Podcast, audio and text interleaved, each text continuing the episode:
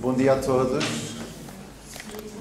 Vamos estar aqui numa espécie de, de hesitação paradoxal que é eu estar deste lado e as imagens estarem desse. Portanto, vamos ver como é que vai correr. Eu, eu, eu não vou estar sentado, vou passar as imagens e vou circular, portanto podemos continuar neste. Bom, antes de mais apresentar-me, o meu nome é Nuno Faria. Nesta altura trabalho no Porto, não no Porto Santo, no Porto. Sou o diretor artístico do Museu da Cidade de Porto. Eh, são funções eh, bastante recentes. Esta vinda ao Porto Santo é o culminar de um processo longo de, de trabalho. Eu hoje já estou com a cabeça num projeto que é esse projeto, o Projeto Museu da Cidade, que é um projeto bastante complexo, que envolve muitos museus e uma equipa recém-chegada, mas é com muito gosto que estou aqui para, como Maurício disse, terminar um, o, o seminário de desenho que vimos fazendo. Eu há bocado estava a perguntar há quanto tempo, há um ano e meio, na Porta 33, no Funchal, um, que é um seminário que se enquadra, no fundo, que culmina ou que desenvolve uma colaboração muito extensa de há muitos anos que vimos fazendo. A Porta, para quem não conhece bem, eu falo como alguém que não é da Madeira. A Porta, para quem não conhece bem, é uma instituição uh, central, uh, mais uma vez paradoxalmente central, da, do contexto da arte contemporânea em Portugal. A Porta desenvolve a sua ação há três décadas. Eu conheci a Porta em 97, quando vim, quando trabalhava no Ministério da Cultura, no Instituto de Arte Contemporânea e vim com um colega meu, Miguel Van Schneider, viemos muito novinhos ainda e muito expectantes, viemos conhecer o Lourdes Castro para uma exposição que fizemos no âmbito do Ministério da Cultura, uma exposição itinerante. Um novo, no fundo, um novo formato expositivo que o Estado, o Ministério da Cultura, estava a pôr em marcha. E nessa visita fomos primeiro à porta, tínhamos tempo a matar antes de irmos ao Caniço visitar a Lourdes e o Manel depois, viemos a conhecer o Manel Zimbro nessa altura. E conhecemos o Maurício Cecília, portanto já lá vão uns anos. Não vou fazer contas, é, é, essa contagem não é muito feliz, né? já são muitos anos. Mas foi um encontro que se prolongou. No que me diz respeito, com Miguel também, naturalmente, de outra forma, a porta tem esta capacidade muito rara e única de vincular as pessoas, de juntar as pessoas. E, portanto, não só eu, mas com muitos agentes do meio, mantivemos uma relação longa de trabalho com a porta. Artistas, curadores, professores, uh, etc. E, portanto, para mim hoje é um momento muito feliz por várias razões. Em primeiro lugar, o, o, seminário mais importante que desenhar é afiar o lápis, eu já explico o que é, ou já localizo esta frase.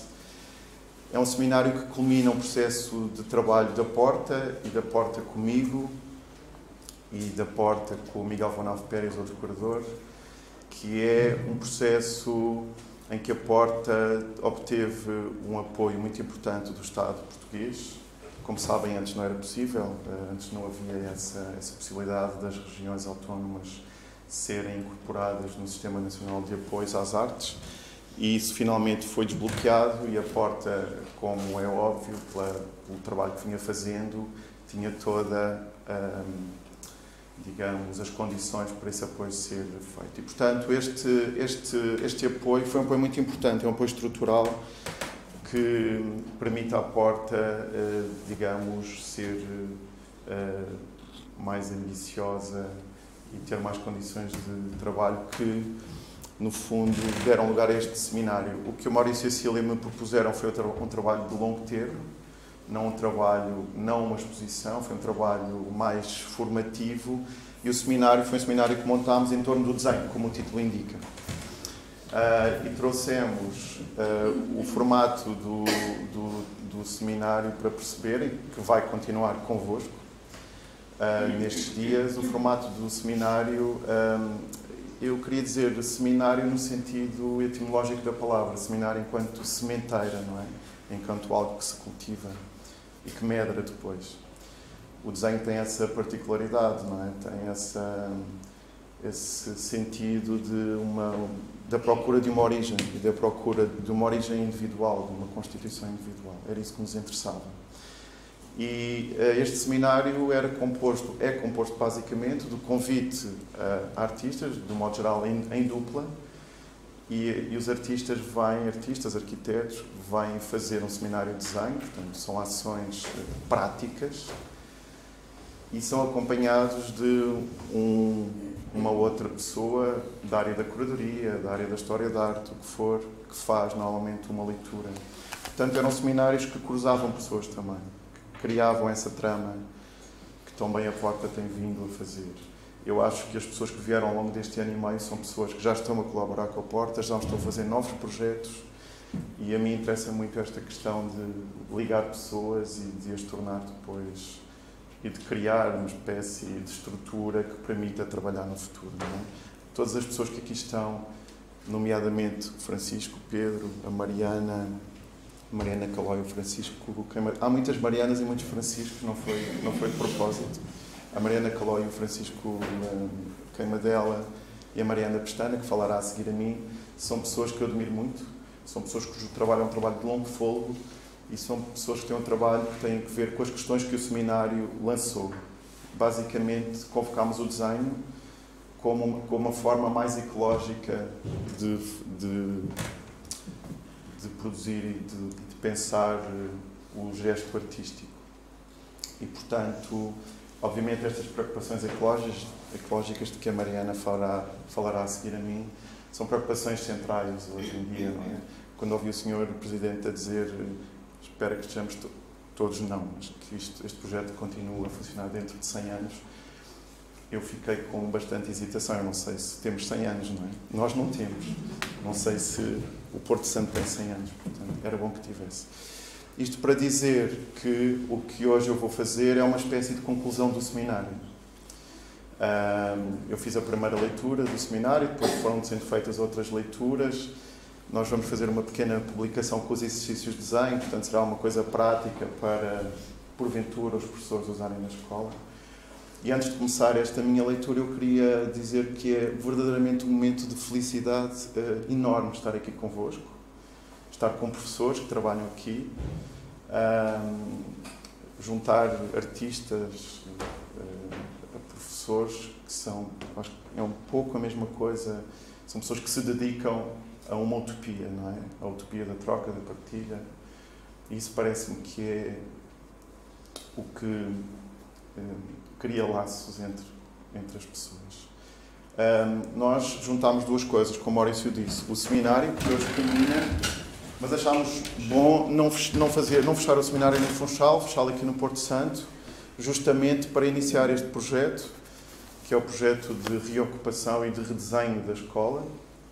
Eh, é, é muito feliz esta ocasião, a escola fechou há dois anos, segundo sei. É muito feliz que, ela não se, que este fecho não se perpetue e que a degradação física da escola uh, não se dê. Eh, eu não vejo melhor, francamente, do que um projeto que convoca artistas para redinamizar a escola. Uh, todo o trabalho que eu tenho feito ao longo destes anos, muito ligado ao desenho, em parte, tem sido também muito ligado à pedagogia. Pedagogia entendida no sentido não formal. Não sou, eu sou professor do ensino superior, mas não sou um pedagogo. Quer dizer, não tenho formação enquanto pedagogo, não é? Mas esse ensino informal uh, do desenho, por exemplo, no âmbito das escolas eu acho muitíssimo importante. Eu já passei aquela fase de ouro, fase dourada que passamos na nossa vida, que é fazer uh, crescer os nossos filhos. E naquele momento eu percebi na prática o que já tinha estudado na teoria, portanto percebi que percebi um pouco. Quando os meus filhos começaram a desenhar, é um momento absolutamente maravilhoso e muito educativo, menos para eles e mais para nós, não é? Que rememoramos a importância que o desenho teve na, na nossa constituição individual. É? O desenho entendido não como riscos num papel, mas entendido como um plano uh, mais expandido de projeção de desejos, de sonhos, de aspirações, de reminiscências, de memórias intra ou ante, ante digamos, uterinas. E o desenho é entendido como uma espécie de primeira ferramenta de conhecimento do mundo, primeira ferramenta em que se faz algo, não é? A primeira ferramenta de conhecimento do mundo é a boca, não é? Estamos de acordo. A boca que procura o seio depois do primeiro choro, não é? Mas o desenho tem esta capacidade de, de, sem ser preciso papel, sem ser preciso ser uma espécie de expansão da percepção e do nosso conhecimento de, de nós próprios num universo novo, é? espaço novo, uh, que, é, que é fascinante e assustador ao mesmo tempo, não é? Que é este espaço infinito em que estamos, em, em que, que nos envolve. Pronto. Então, eu preparei algumas imagens. A primeira imagem que vou mostrar hoje, como sabem, várias das pessoas que aqui estão, é a primeira imagem que mostrei no seminário de desenho. É, é uma imagem premonitória do que está a acontecer aqui. Eu, quando vi este pátio, lembrei-me desta imagem. Quando vi um, um, este pátio em particular. É uma imagem uh, de um projeto muito importante, um projeto histórico de um arquiteto holandês chamado Aldo van Eyck, um projeto que foi construído em 1961. É um orfanato em, em, em, em Amsterdão. O Aldo van Eyck é um arquiteto eu depois poderei mostrar mais tarde, durante o nosso processo de seminário, algumas imagens de, de playgrounds, como é que se diz em português? Parques infantis. Parques infantis. Uh, o Aldo Van Eyck construiu muitas coisas muito importantes, uh, seguramente mais relevantes para a história formal da arquitetura, mas o que mais me fascina são os parques infantis que ele desenhou um, que eu mostrarei depois mais tarde, não vamos agora vê-los. Mas esta imagem é uma imagem simbólica porque hum, é a imagem que abriu o seminário e Luísa, não é? É uma espécie de imagem premonitória do que se está a passar aqui. Nós não fazíamos ideia que um ano e meio depois estaríamos na escola do Porto Santo. O orfanato não era uma escola, mas era uma espécie de escola, não é? A Primeira Guerra Mundial, como sabem, fez eh, uma coisa muito bem, foi criar... A Segunda Guerra Mundial fez uma coisa muito bem, foi criar órfãos e no âmbito de uma de várias escolas de arquitetura foi um, houve este os arquitetos que aqui estão saberão melhor do que eu mas houve esta necessidade espécie de necessidade racional de criar espaços que albergassem esses órfãos não é? e este eu, eu conheço muito mal o projeto, quer dizer, não sou especialista em, em arquitetura, mas esta imagem é uma imagem muito, muito forte, julgo eu, que é uma imagem de um pátio interior, dos vários pátios que o projeto de, do orfanato uh, alberga, e é esta imagem deste desenho muito simples, este, este círculo desenhado no chão, que uh, cria, digamos assim, uh, poderíamos interpretá-lo assim, um sentido de, de, unidade e de energia, não é? Um espaço que gera energia através de uma simples linha de, de desenho. Eu quis voltar a trazer a imagem justamente por causa deste eco com este, com este, com este pátio. Um, no fundo, trouxe-vos algumas imagens para falarmos sobre, sobre desenho, sobre aquilo que eu acho que em grande medida é o desenho. É? O desenho não, não é. Eu gostava muito de enfatizar que o desenho, que é obviamente uma ferramenta muito importante na escola, não é? Que o desenho não é algo que esteja circunscrito a esta formalidade de desenhar sobre uma. de fazer um exercício sobre uma folha de, de papel. Isto é alguns no sul de Espanha. Esta senhora que traça esta linha a marcar o limite da parede caiada. Mas também as imagens muito, muito incríveis dos arquitetos do inquérito ao território português, à arquitetura regional é? O desenho é algo que de facto se torna um, um prolongamento do corpo não é? e, e, que, e que existe sem, sem o lápis. Mais importante do que desenhar e afiar o lápis é uma frase do Manuel Zimbro. O Manuel Zimbro, uh, infelizmente, já desaparecido, tinha tanto para nos dar e hoje seguramente estaria muito contente se estivesse entre nós. Um, é um artista que viveu na Ilha da Madeira, era o companheiro da Lourdes Castro e é a quem eu fui buscar a frase. É uma frase do Manel, mais importante desenhar é afiar o lápis. É uma frase, como todas as coisas que o Manel fazia, aparentemente simples, mas começamos a pensar nela e a desmontá-la e começamos a perceber que é uma caixinha de bonecas russas, é? que tem vários significados dentro dela. Este é um desenho do Manel que eu quis mostrar hoje. É um torrão de terra. Um, é, faz parte de uma publicação que o Manel fez uh, em que escreve e desenha, não é? este desenho meticuloso. E eu trouxe este desenho, obviamente, para celebrar a saudade e a, e a, que todos temos do Manel, não é? O Manel, eh, eu, eu ontem fiz contas também e já não vinha ao Porto Santo há 15 anos. E na altura passávamos muitas vezes férias aqui. O trabalho que fizemos no Porto Santo a Porta trouxe vários artistas ao Porto Santo, houve várias residências aqui e, e passei muito tempo com o Manel e com a Luz aqui no Porto Santo, portanto é um pouco lembrar esses tempos. Mas mostro este desenho sobretudo porque é um desenho, como veem, hiperrealista, não é? É um desenho de pormenor, mas é um desenho que, tem, que remete para uma, para uma capacidade que o desenho tem que eu acho muito interessante, que é a capacidade de dar a ver aquilo que não é visível, não é? Ou aquilo a que não prestamos atenção. Manel, neste, neste livro, é um, tem textos muito, muito descritivos também sobre esse ato que se afina e que se afina nas escolas em particular e que se afina com o desenho, que é o ato de atenção, de estar atento, atento às, à realidade aparentemente mais insignificante. E o desenho, neste caso, eh, faz vir à superfície uh, aquilo que é invisível, não é? Aquilo que está, que é a terra, o que pisamos. E o Manel estava-nos sempre a ensinar que o desenho não é mais do que uma forma de representação, é também uma forma de trazer à visibilidade aquilo que é invisível e que não prestamos atenção. Um, Esse, os torrões de terra que o Manel chamou, chamou notas uhum. do lavrador que encontrar o e terra. Uhum. Sim, sim, torrões de terra. Subtítulo deste livro. Tem um livro que foi publicado pela Síria Alvim e que é, que é um dos dois livros que o Manuel desenhou. O primeiro sobre, que publicou, o primeiro sobre torrões de terra, o segundo sobre sementes voadoras. Portanto, faz assim o espectro. Trouxe outros desenhos também para introduzir a conversa da Mariana.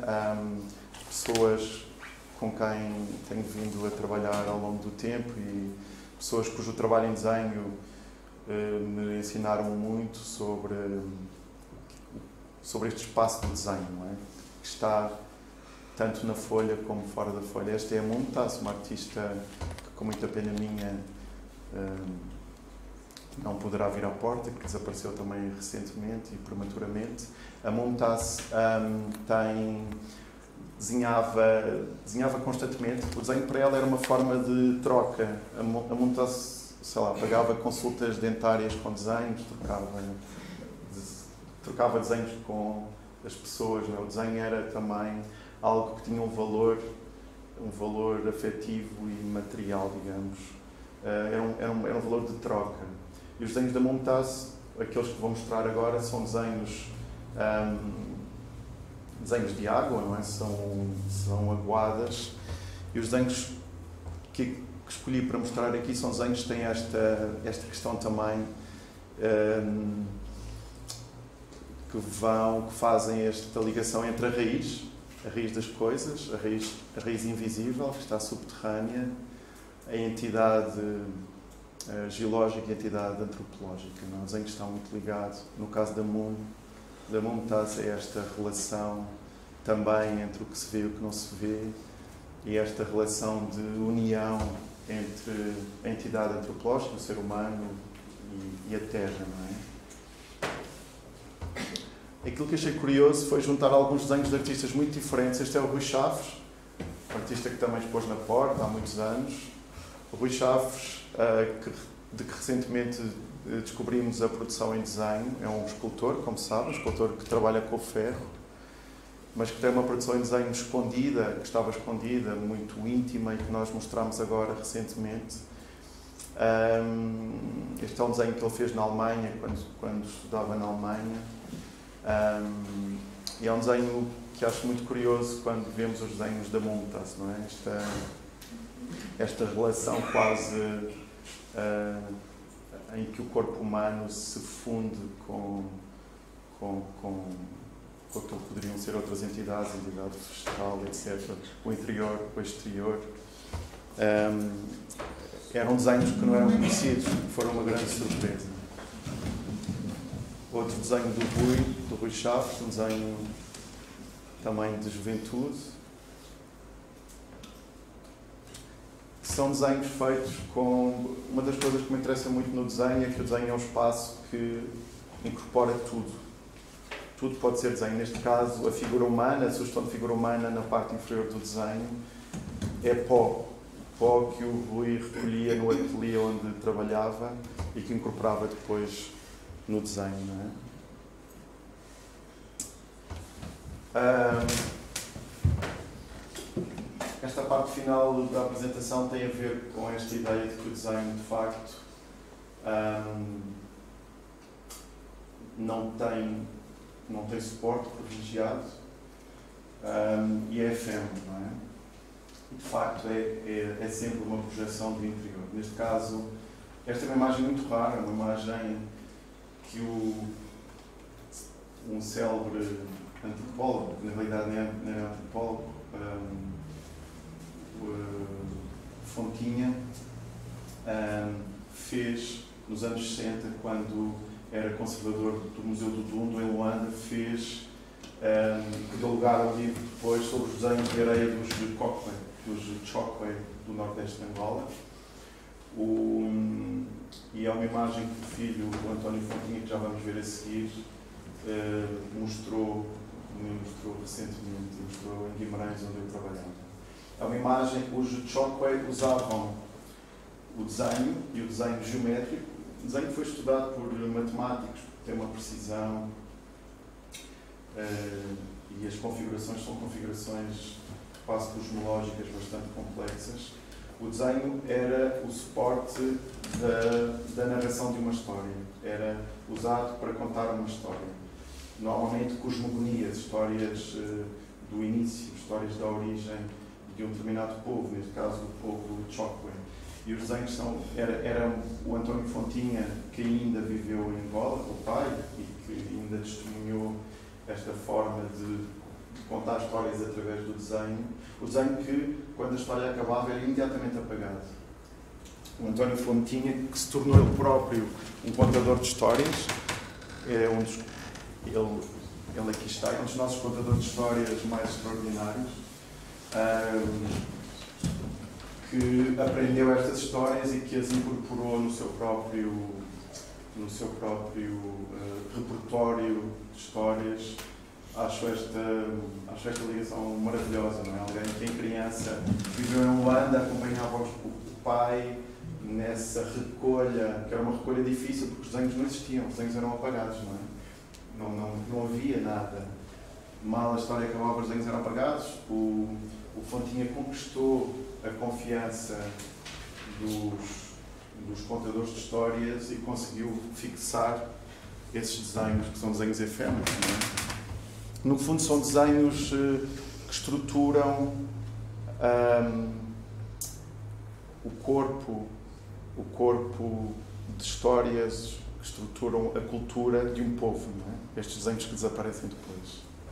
Portanto, há aqui algo que me parece interessante. De facto, é mais fácil percebermos assim que o desenho é algo que transportamos dentro de nós, não precisa de ser fixado.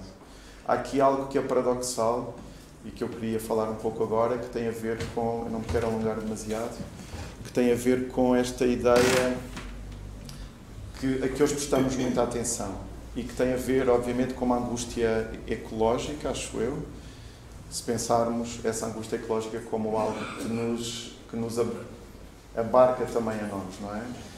Há, há basicamente duas formas de conceber eh, a nossa presença do mundo e de dar corpo e de deixar dela um rasto, não é? Isso é uma espécie, há uma, há uma ruptura cultural, uma ruptura civilizacional. Um, a maneira oral, não é? A cultura oral, uma forma de transmitir uh, e de preservar a nossa memória através de histórias, através, não através, digamos, imaterialmente, e depois há a nossa maneira europeia, que é hum, muito baseada numa cultura material. Por isso inventámos os museus, por isso inventámos os arquivos, por isso inventámos as bibliotecas. O seminário começou justamente com essa questão, com o incêndio do Museu do Rio de Janeiro, não sei se lembram aqui há uns tempos, e com outros, outros acidentes, outras catástrofes, não é? A queda do arquivo de Colónia, de que eu tinha falado também na porta uns anos antes, é uma coisa que me anda a obcecar. E, e a questão que se coloca é essa, quer dizer, a questão que se nos coloca nesta altura é essa. Uh, de que é que nos servem os museus? De que é que nos servem os arquivos e as bibliotecas? Não é? é uma reflexão que, estamos, que está a ser feita nesta altura. E estas formas uh, culturais que nós achamos na nossa, na nossa fobia, no nosso medo da amnésia e, do, e no nosso fetichismo, não é? O, a confiança que depositamos nos objetos e nas coisas materiais como forma de preservar a nossa memória. Um, temos muito a aprender, hoje em dia sabemos que temos muito a aprender com estas formas aparentemente mais frágeis de alicerçar a cultura de um determinado, de um determinado povo, não é? E, e, quando o Museu do Rio de Janeiro ardeu, e nós falámos muito sobre isso numa das sessões, era um museu a que eu ia muitas vezes, um, só hoje é que estamos em condições de perceber que o Museu do Rio de Janeiro ardeu como uma premonição dos incêndios na Amazónia. É? Portanto, há sempre pior do que arder um museu, sempre pior, sempre pior.